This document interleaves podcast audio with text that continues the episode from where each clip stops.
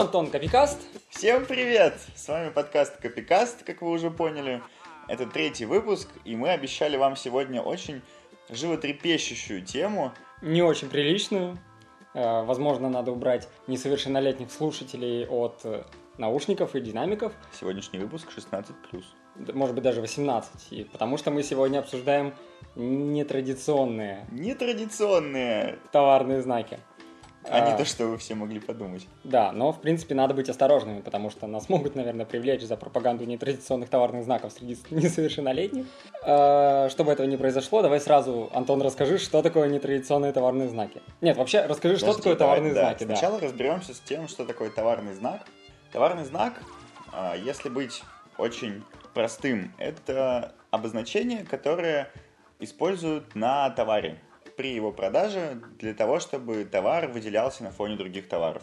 Самые обычные примеры это Coca-Cola, например, Да миллион примеров. миллион примеров. Любой да, товар Apple, возьми, Samsung, товарные знаки. все что угодно может быть товарным знаком, и чем чаще вы встречаете ту или иную картинку или слово, тем больше шансов, что она уже является товарным знаком. Ну да, то есть товарный знак это обычно что-то зарегистрированное как товарный знак. Ну, по крайней мере, в России. Если ты не зарегистрировал э, это Да обозначение. не только в России. Товарный знак, в отличие от, например, дизайна, э, как объект, который направлен на рынок, он не появляется из воздуха просто так, он появляется только после его регистрации в э, национальном реестре. И что самое важное, действует это только на территории конкретной страны, чаще всего. Но не во всех странах обязательно регистрация, потому что, например, в США и некоторых других странах право на товарный знак может появиться в силу того, что ты просто давно используешь это обозначение, и право у тебя возникает вследствие активного использования. И этого иногда достаточно. Но это не очень Иногда эффективно. достаточно, и там необходимо все равно доказывать это все, и поэтому проще всегда товарный знак зарегистрировать. Например, в США в противном случае не было бы такой огромной базы зарегистрированных товарных знаков в патентном ведомстве, и Да, ведь именно США, насколько я знаю, лидер э, во всем мире по количеству зарегистрированных товарных знаков. Э, Там прям огромная активность, они хорошо понимают, в чем смысл товарных знаков и как это классно работает. И, как правило, товарный знак – это название продукта, например, слово Twix, или э, изображение, например, если это Twix, то это две палочки в кружочке, такой знак паузы. У них есть такой товарный есть? знак. Да, я проверял. очень, очень хорошо. кстати. Либо это комбинированный знак, где есть и слово, и картинка. Как правило, это почти все логотипы это комбинированные знаки. Ну, собственно, Например, это Samsung. процентов 80. Ну да, достаточно того. большое количество всех товарных действующих знаков это- знаков это комбинированные знаки. Что еще важно для понимания товарного знака и его сущности, а, нужно понять, что он действует не вообще, а только для конкретных товаров, для которых он охраняется. Так, например, а, вышеупомянутый знак Twix, две палочки в кружочке, охраняется только для продуктов питания, я так полагаю. Да, ну, есть- он не зарегистрирован для, э, например, стирального порошка. э, И поэтому, если вы хотите производить стиральный порошок э, с двумя палочками в кружочке, то, скорее всего, пожалуйста, занимайтесь этим хоть завтра, но если вы будете использовать две палочки в кружочке для Конфет? шоколадных батончиков или конфет или других продуктов питания, у вас будут большие проблемы. Проблемы в размере от 10 тысяч до 5 миллионов рублей. Да. Э, И, в принципе, всю свою жизнь э, я думал, что товарные знаки это довольно скучно, потому что ну, это картинки, это логотипы и ничего особенно интересного. То ли дело авторское право, где права авторов и творчество и все такое, или патентное право, где изобретение, что-то такое социально значимое, и ты чувствуешь себя прям помощником Жюля Верна, когда занимаешься патентным правом. Какие интересные у тебя ассоциации. Да, э, но когда я познакомился с нетрадиционными товарными знаками, я понял, что все остальные отрасли авторского права и, может быть, все отрасли права вообще это полная ерунда, потому что нетрадиционные товарные знаки сносят крышу. Вот ты как познакомился с нетрадиционными товарными знаками? Я пришел на работу, и как-то само закрутилось, завертелось. Когда я начал заниматься интеллектуальной собственностью, я, собственно, как и ты, не знал, что есть нетрадиционные товарные знаки. Но потом мне пришлось с ними познакомиться. Почему нетрадиционные? Потому что это такие обозначения, которые раньше не принято было использовать в качестве товарных знаков. К таковым, например, можно отнести из того, что первое, это объемные товарные знаки. К ним почти уже все привыкли, и суды, и Роспатент, и рынок в целом, предприниматели на этом рынке свыклись с тем, что некое объемное обозначение может быть товарным знаком. И он переходит, на мой взгляд, уже из разряда нетрадиционных в разряд традиционных. И каждая уважающая себя большая компания имеет парочку таких знаков. Э, сюда например? можно при, привести в пример, например, бутылку Кока-Колы, которая охраняется не только как э, произведение дизайна, но и как товарный знак. Сюда можно отнести, например, э, бутылку моющего средства Ферри, ну и остальные бутылки, это наиболее часто, частое проявление этих объемных товарных знаков. Это вот бутылки, коробки, какие-то упаковки. Если они более-менее вычурные и не так уж и похожи на все остальные. Да. А, Еще на грани приличия, где-то между традиционными и нетрадиционными знаками находятся позиционные знаки, которые э, защищают э, какой-то элемент словесный или графический, как правило, на определенном месте упаковки или на да. определенном месте товара самый яркий из известный пример – это красная подошва Лабутен. Красная подошва Лабутен – это несколько такой, знаешь, не только позиционный товарный знак, он еще и немножечко цветовой. Ну... Об этом мы с тобой еще потом поговорим. Мне кажется, более... Между... Можно прямо сейчас поговорить. Я хорошо помню последнее решение по делу Лабутен, где был спор по поводу этого знака, и суд э, признал, что это не столько цветовой товарный знак, сколько все-таки позиционный, он защищает не красный цвет, а именно, что подошва красного цвета, и не более того. Подошва красного цвета. Мне кажется, более рельефно можно понять, что такое товарный знак позиционный, представив себе кроссовок Adidas. И у кроссовка Adidas на правой, не обязательно на правой, две же ноги, на ну, внешней стороны на внешней стороне кроссовка всегда располагается вот эта их а, знаменитая пирамидка из трех полосочек. И расположение вот этого, вот этого элемента в этом месте охраняется товарным знаком компании Adidas. Есть одна компания, которая производит ежедневнички, и у них есть позиционный товарный знак, который защищает а, определенный цвет э, закладочки вот этой вот этого шнурочка, который ты кладешь между страниц, и его нахождение этого шнурочка между страниц записной книжечки и при этом выполнение этого шнурочка в определенном цвете, это тоже своего рода позиционный товарный знак. Ну, опять комбо какой-то получается. Получается, да, комбо. Вот сейчас начинаются самые отъехавшие знаки.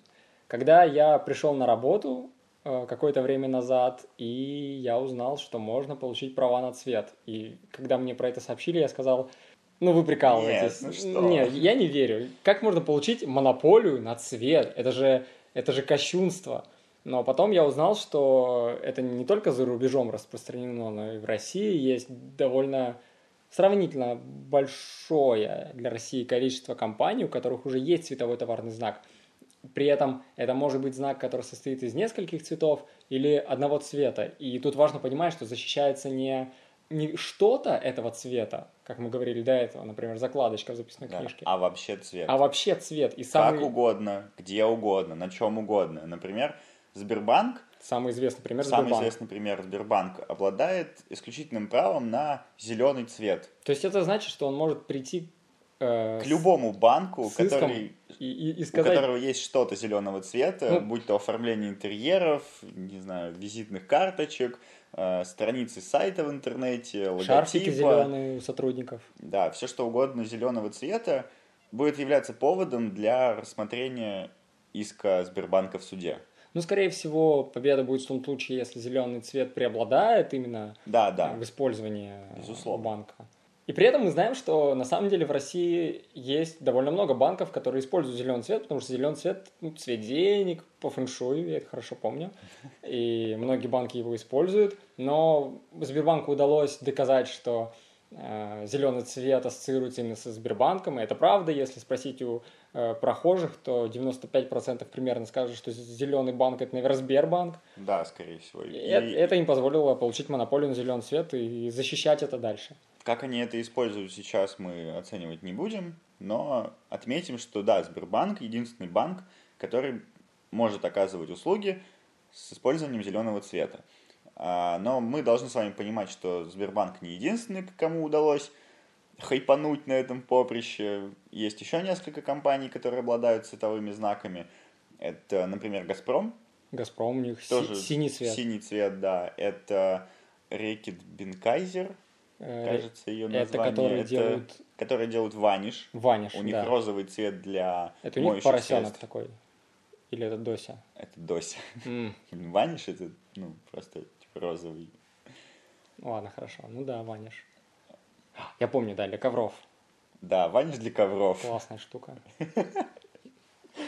Вот. А, какие еще цветовые знаки Тиффани. помнишь? Тиффани, да. Тиффани в Соединенных Штатах обладает монополией на вот этот их известный бирюзовый цвет. МТС красный цвет. МТС красный. МТС вообще себя очень интересно ведет, на самом деле. У них есть серия товарных знаков, вот с этим их яйцом в квадрате, и она представлена чуть ли не всеми цветами возможными. Я, кстати, только недавно понял, осознал эту истину, когда ехал в метро и медитировал, э, созерцая э, рекламу МТС с Нагиевым или с каким-то еще другим лысым мужиком. С Нагиевым. Кажется, Ты у них плохо еще... разбираешься в масс-маркете. Дело в том, что у них появляются еще иногда другие лысые мужики, и я понял, что это смысл того, что у них на логотипе яйцо, и в рекламе у них в основном только лысые мужики. Понимаешь? Обрати внимание. Нет, я, я не хочу в это верить, подожди.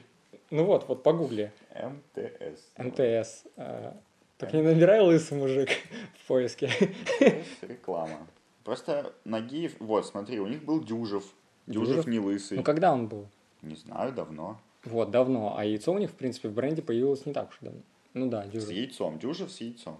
Ну, в общем, недавно я у них видел рекламу. 2013 там... год. В общем, я предлагаю не останавливаться на МТС. Наберешь потом МТС. Связях с лысыми мужиками. Ну вот, здесь нет никаких. Здесь только Нагиев, а остальные все Ладно, моя яйцеголовая теория останется при мне, я ее еще буду отстаивать. Ну, в общем, да, у МТС есть красный знак, и это круто. У Теле2, например, нет черного знака, у Мегафона нет зеленого. Хотя у Билайна у них есть цветовой, цветовой знак, да, черно-желтый. Да. А, это, хоть... к слову, о том, что могут, может быть еще и сочетание цветов. А, давай с тобой обсудим и расскажем нашим слушателям, которых ты сейчас ввел в ступор, наверное, типа, о, как так, зеленый, насколько широко распространяется правовая охрана этого зеленого цвета. Супер широко. Супер широко. Сам отвечу хорошо, так и быть. А, регистрация зеленого цвета и как любого товарного знака должна быть чего-то конкретного, чего-то зафиксированного. Поэтому цветовые знаки регистрируются с указанием цвета в какой-нибудь системе цветов. А, чаще всего используется пантон. А, также, ты имеешь в виду, ну да, конечно. Да, также может быть использована система RGB с указанием конкретного цвета в этой системе. Да, я встречал такие товарные знаки, которые в реестре отмечены, что R такое-то число, да, G, там 180 чем-то, и да, B да, да. что-нибудь еще. Ну или понтон. Чаще используется понтон. Но все-таки, поскольку этот товарный знак охраняется не только для тождественного использования конкурентами, но и для сходства до степени смешения, у правообладателя появляется монополия на некоторую сферу цветов, то есть на конкретную цвет в системе Pantone и на близкие к нему оттенки. И чем ближе цвет использован, тем, соответственно, больше возникает сходство двух обозначений. Например, если у Сбербанка есть зеленый цвет, то использовать салатовый можно, можно а использовать темно-зеленый, наверное, уже нельзя. Я думаю, как, да, как-то так это работает, но опять же нужно понимать, что для каждого конкретного случая суд будет рассматривать цвета. и оценивать, да, на сходство. И это каждый раз превращается в какой-то ад, когда одна сторона говорит, посмотрите на эти цвета, они кажется очень похожи, а другая сторона говорит, нет, нет они не похожи. не похожи. И вот это все твое юридическое образование шестилетнее превращается в какой-то фарс, потому что ты занимаешься сравнением цветов. И в этом весь кайф юриспруденции, на мой взгляд. Потому что ты не занимаешься этим банкротством, там, вот этими всякими Вообще, сделками. да. Ты приходишь в суд и говоришь, нет, ну вот этот зеленый, он же, конечно, точно такой же, как вот этот зеленый. А твой противник тебе говорит, нет, ну вы что, ну посмотрите. И это очень классно. Приходите на судебное заседание, благо Да. у нас открытые процессы, можно Как раз недавно, вчера в чатике с э, коллегами э, мы шутили на тему того, что пора уже устраивать трансляции аудиозаседаний. Это интересно. На YouTube, опять же, на Twitch. Но они мне ответили, ну что, разве интересно смотреть за каким-нибудь банкротством? Я понял, что они просто никогда не были на заседаниях по интеллектуальной собственности, что это реально горячо. Дальше. Дальше. Звуковые товарные знаки, они не такие отъехавшие, как цветовые, они более понятны, ну, интуитивно понятно, что, в принципе, можно иметь какие-то исключительные права на звучание. И, Там намного проще понять, есть использование или нет использования. в принципе, да, и сразу нам в ум, в ум, на ум, Вум. в ум. Да. нам на ум приходит... Задайте себе вопрос, какой звук все знают? Я дам вам 5 секунд ответить на него в своей голове, и сейчас включу одну композицию, после чего дам вам еще 5 секунд, чтобы вы поняли, что за товар рекламируется этой музыкой. Я уверен, что все слушатели Ну давай, поймут, включаем, и, наверное, это. сразу попытаемся угадать, кто это. Ну, я думаю, да, все догадались, что это Nokia. И, Да, ты сказал на четвертой секунде, но так и быть. в общем, Это Nokia, и это, наверное, самый известный из звуковых товарных знаков. И здесь нужно отметить, что этот товарный знак защищает использование этой мелодии и всех на нее похожих для мобильных телефонов. Также можем привести еще один пример. Э, Я уверен, что здесь уже не все узнают, что это за мелодия и кем она используется, но я, например, могу за себя лично сказать, что я точно узнал бы, если бы мне ее включили на улице. ну давай.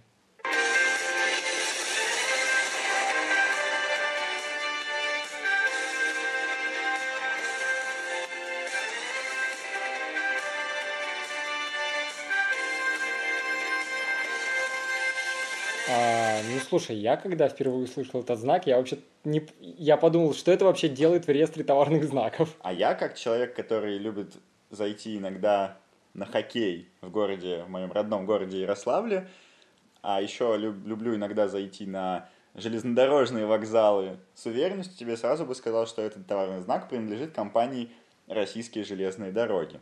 Это весьма забавно, когда в качестве товарного знака звукового используется какая-то прям такая задорная песня. Мы обязательно посвятим отдельный подкаст звуковым товарным знакам. Опять ты даешь неисполнимых обещаний. Это очень исполнимое обещание, потому что обязательно надо включить э, звуковые товарные знаки, которые принадлежат Балтике. Это отдельный э, это отдельная тема и отдельная песня. Там- Балтика Там, целая это песня. Пивоваренная компания «Балтика».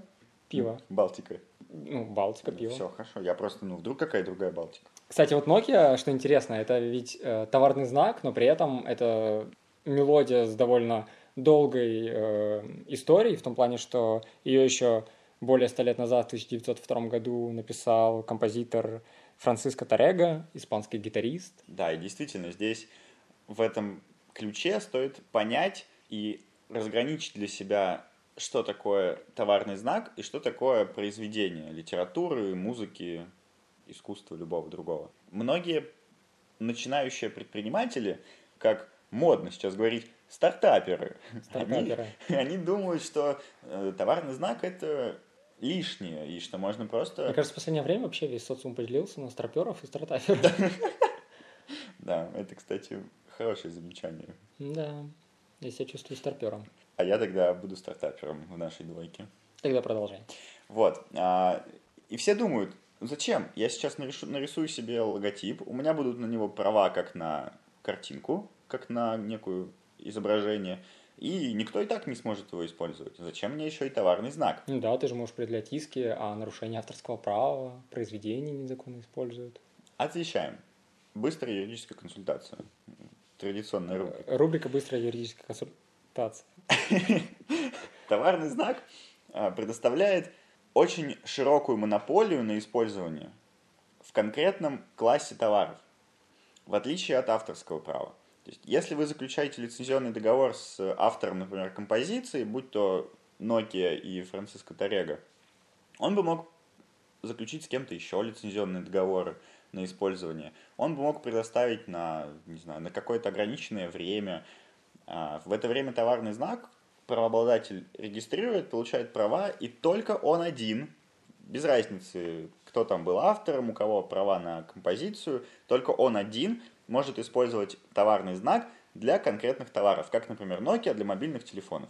Более того, многие товарные знаки, э, они представляют собой какие-то особые обозначения, на которые вряд ли можно было бы иметь авторские права. Например, тоже положение, там, шнурка красного цвета Да, да, в это книжке, или, Явно или просто не- цвет, например. Просто цвет. Никто не ме- может применять авторство, никто не может иметь авторство просто на зеленый цвет.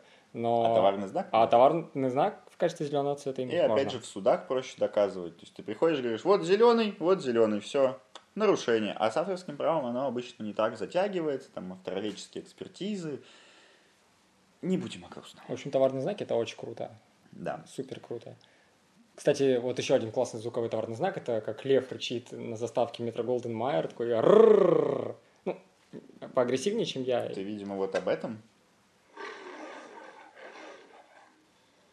Да. Причем в реестре он записан, по крайней мере, в европейском реестре товарных знаков он Я не думаю, что он у нас сохраняется. записан довольно забавно. Мы просто видим вот эти графическое ис- исполнение звуковых волн и описание знака. Э, В общем, звук как лев рычит, вот как тут нарисовано. Очень интересно. И это работает. И заметьте, да, нет компаний, кинокомпаний, которые использовали бы льва. Ну, в этом случае у меня просто вопрос. э, Надо ли было вообще регистрировать такой товарный знак? Ну, мы оставим его за кадром. А вообще нет, я тебе отвечу, товарные знаки это круто, и надо всегда регистрировать. Да, и есть Вот. вообще еще более крутые товарные знаки, чем звуковые. Это видеознаки и анимационные знаки. Когда, если И у- еще они называются изменяющиеся иногда знаки. Ну да. Все да. это примерно об одном и В том общем, же. когда есть какая-то анимация и движение, и там графических элементов, например, ну, самый такой понятный пример, это когда вы запускаете э, Windows 7, вы видите И свечащиеся... Vista, по-моему, тоже была. Vista, да, вы видите светящиеся шарики, которые э, летают рядом друг с другом, потом соединяются и превращаются в логотип Windows. И, Да. собственно, они зарегистрировали эту анимацию как видеознак, и это классно, потому что если кто-нибудь другой захочет э, тоже использовать анимацию, где светящиеся шарики полетают рядом друг с другом, потом вместе превратятся в совершенно другое изображение, которое даже если не похоже на товарный знак Windows, то это все равно будет нарушением. И вот это э, Да. кл- классная, Классная идея, с того, как, да, так как может появляться товарный знак на экране, он защищен у Windows. К обладателям таких э, изменяющихся знаков относится компания Nokia. У них тоже У есть- них есть э, товарный знак на вот эти А, руки, движущиеся которые... навстречу друг другу руки. Да, аним- это анимационный знак, и это тоже достаточно интересно. Есть еще классный вид знаков. Это, мне кажется, самый экзотический пока что из всех, которые я знаю, это осязательные знаки. Расскажи подробней. Вот, то есть я хочу обратить внимание слушателей, что сейчас Антон удивляется, как такое может быть, но... Я просто не И- и- сталкивался еще и- пока с и- таким. и это Я показывает- догадываюсь, о чем И это показывает, что даже для юристов иногда нетрадиционные товарные знаки это какой-то трэш, а для обычного человека это вообще что-то ненормальное, чего не должно быть, но это есть. Пример приведешь? Нет, я не помню примеров осязательных знаков, но они точно есть. Я видел, Класс. я видел в европейском реестре парочку знаков, и они защищают, э, как Вот так мы готовимся Там- к нашим подкастам. там какое-то есть э, изделие из кожи, э, насколько я помню, и оно определенного рельефа, они охраняют то, что ты почувствуешь, когда ты потрогаешь вещь. Они попытались это зарегистрировать, и, по-моему, это довольно смело. Возвращаясь к чувствам, как Поговорим о знаем, чувствах. У, у человека пять чувств. Ну, Если не считать интуицию, конечно. если бы я был пабликом ВКонтакте, я бы рассказал тебе, что их около 20 с чем-то. В свое Ну- время это гуляло по лентам ВКонтакте. Ладно, к счастью, ты не паблик ВКонтакте. Да. И, как мы понимаем, все знаки направлены на то или иное чувство. И мы с вами говорили сейчас о зрении, немножечко поговорили о слухе, звуковые знаки. Про запахи и вкусы забыли поговорить. Да, я вот к этому и веду как раз. Есть совсем отъехавшие категории знаков. Это звуков... о, запаховые и вкусовые. Я нашел примеры. Я Ну, нашел отличные примеры. Примеры и так все знают. Например, Ну вот запаховый, а, знак, с которым я впервые столкнулся, это запах свежескошенной травы для теннисных мячей. Я не помню компанию, но вот вспомните, пожалуйста, любой теннисный турнир, который вы смотрели, и компания, которая поставляет туда мячи, она все время, по-моему, одинаковая. Это самый большой гигант в производстве теннисных мячей. И вот у него есть знак на запах травы для теннисных мячей. По-моему, это то есть, если Очень я возьму круто. мячик на прилавке магазина, понюхаю его, почувствую запах травы, я пойму, да, это тот самый производитель. Да, так это и работает. Есть еще производитель испанской обуви Пикалинос, и они охраняют запах лимона для своей обуви. То есть ты приходишь в магазин, чувствуешь, пахнет mm, лимончиком, лимончик. и о, не вот вот, ботинки. Знаешь, не вот это вот, когда ты заходишь в магазин обуви, а там вот этой кожей пахнет, или еще хуже каким-нибудь дермантином вот этим вот. В общем, ботинками. А тут лимончик. Да, это очень классно. Есть еще какая-то тоже французская компания, я ее не очень знаю, Иден, вроде бы она называется, и у нее есть товарный знак на запах спелой клубники для ее товаров, но этот товарный знак зарегистрирован для э, какой-то бытовой химии, шампуней. Э, Интересно, как у них это получилось. Констоваров. Ну, значит, для констоваров окей, но для бытовой химии клубника это же распространенная вещь. Ну, такое. И у меня нет клубничного шампуня, к сожалению шампунь это не бытовая химия. А что это? Это шампунь. Ну там были еще шампуни, просто я бытовой химией называю все, что у меня дома. И То есть у тебя нет клубничного шампуня? Никогда не было? Не было. Ты многое потерял. Зайди в магазин Лаш как-нибудь. люди, которые сталкивались с Лашем, знают, что у него есть специфический запах. Я что-то не помню, чтобы мы продавали рекламу в подкасте. Мы не продаем рекламу, мы просто говорим, что вот для того, чтобы понять, как работают запахи, звук, э, знаки запаховые, пройдите мимо этого магазина. Да, у них еще нет этого знака, но мне кажется, вы хорошо поймете, о чем идет речь. Да, идешь по Невскому проспекту, и прям вот эта вот да, духотина да. косметическая в и нос. Такой, м-м, хочется... лаж где-то недалеко. Нет, такой, м-м, убежать бы отсюда. Вот. Ну, в общем, да, я по запаху всегда узнаю этот магазин, и это тот случай, когда срочно надо зарегистрировать запаховый знак пишите на контакт собакаклеймс.ру. А, это была реклама Claims, а не реклама Лаш. Эм, какие И последнее чувство, о котором мы не поговорили, чтобы обсудить вот этот, знаешь, груз чувств, который у нас висит сегодня. Это, это любовь. Любовные товары. Ну ладно, нет. К сожалению, нет. Это вкус, пятое чувство. И это очень странная вещь. Я знаю, про, знак. я знаю, про какой знак ты сейчас скажешь, потому что мы его с тобой обсуждали, и это самый классный вкусовой знак из всех, что я знаю. Про мороженое? Про мороженое. Про мороженое, да. В американском реестре товарных знаков есть такой... Там нарисовано мороженое, у которого шапочка поделена на пять частей. И в описании знака указано, что нижняя часть обозначает... Пять вкусов защищает. Я даже искал, подождите. У тебя есть? У меня есть, вот. А, да, давай, зачитай, пожалуйста. Мы же в нашем телеграм-канале про это писали. Да, подписывайтесь на наш телеграм-канал Games of Brands, побольше рекламы. Games Все of Brands. А... а, вот, да, я тоже нашел этот знак. Он защищает пять вкусов в одном мороженом. Нижний слой шоколадное, второй слой клубничное, третий Пал... слой Palmer House. Что это такое, это никто не знает. Нью-Йорк ванила с черрис и walnuts. По-моему, для этого нужен отдельный знак. То есть, ну, это, видимо, какой-то известный в Америке вкус. В общем. Palmer House. Palmer House, да. Ну, пойдем, съедим немножечко мороженого House. Вкус детства.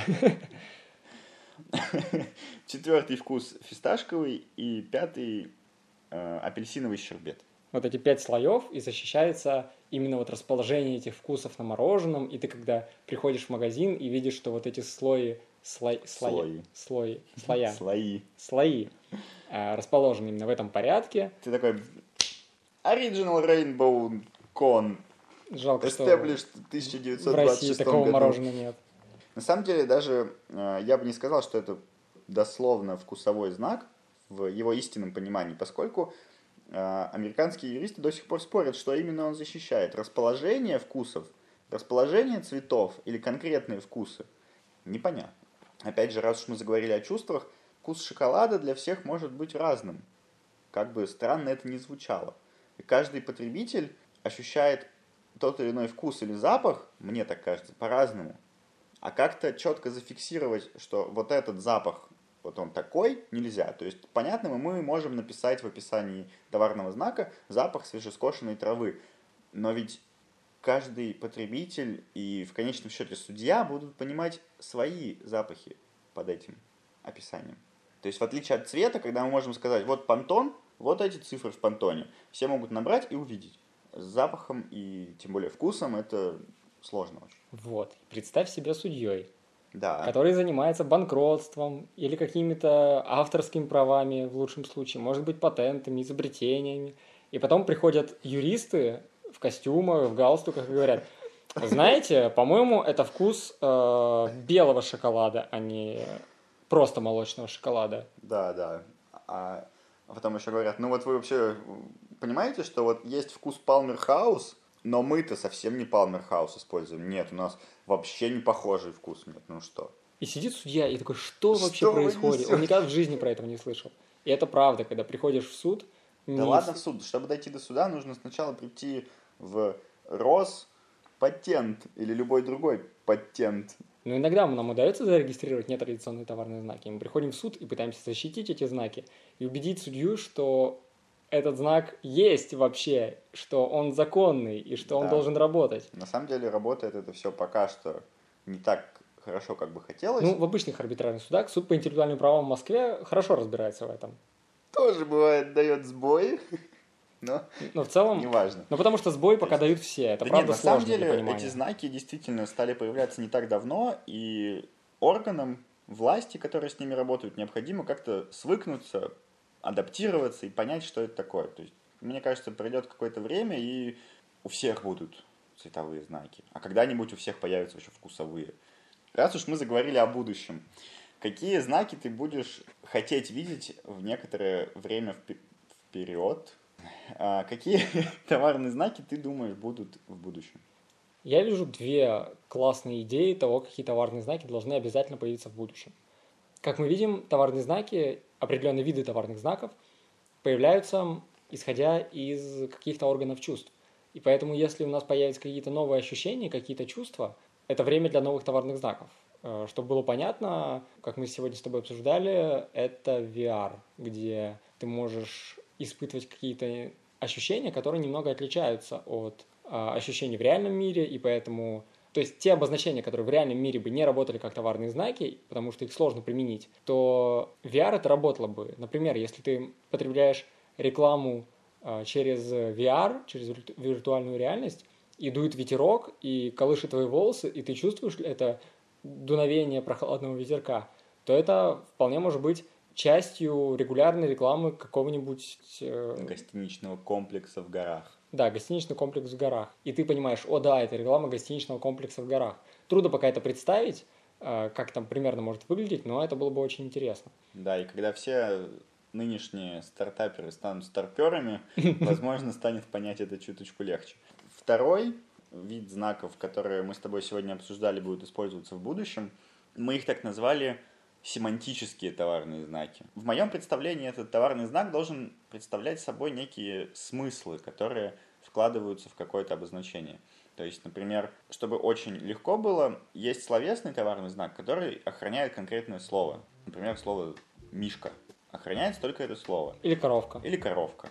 Но понятно, что правообладатель он хочет другого. Он хочет, чтобы любое использование мишки, даже пусть там нарисованный медведь, все равно считалось нарушением. И вот этот вклад, вот этот смысл обозначения, он, может быть, когда-нибудь начнет защищаться в будущем.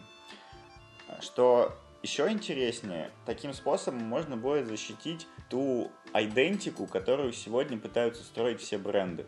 Да, сегодня бренд это больше, чем просто какое-то обозначение, которое присутствует на товаре. Бренд это целое э, чувство и самоидентификация, которое ты испытываешь, когда приобретаешь этот товар или хотя бы или когда видишь людей с этим товаром, и ты понимаешь, что эти люди принадлежат какой-то определенной категории по своему характеру и э, внутреннему складу. Ты тоже хочешь к ним принадлежать, приобретя этот товар. А складываются эти мнения благодаря рекламе и использованию частому товарных знаков. И есть, например, сложно это зафиксировать в каком-то одном обозначении, очень часто. Самый лучший пример здесь, наверное, с одеждой. Когда я покупаю Луи Виттон, я покупаю не сумку, Я покупаю стиль жизни. Или когда iPhone ты покупаешь. По-моему, а- iPhone это более э, понятный пример, потому что... Да, чуть более приближенный, знаешь. Ну, потому что, земле. честно говоря, я не очень хорошо понимаю, что такое Louis Vuitton, но я хорошо понимаю, что такое iPhone. И я знаю, что очень многие люди покупают iPhone, не особо вглядываясь в характеристики этого телефона. Э, Они знают, что iPhone — это Стиль жизни. действительно стиль жизни, это какая-то какой-то подход к легкости, как я понимаю. Ну да, это... Если Практич- описывать тегами, Это какая-то практичность плюс готовность не отказывать себе возможности заплатить больше за комфорт. Вот, если описывать тегами, то я бы, например, компанию Apple описал как э, комфорт, быстродействие, дизайн и, не знаю, безотказность, например. И, и при этом есть что-то такое, я не знаю, как выразить иначе, как слово мажорское.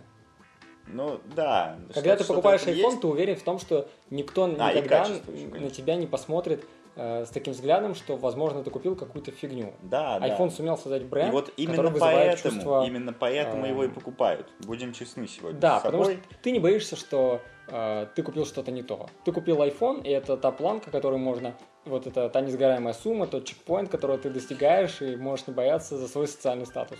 Это действительно так.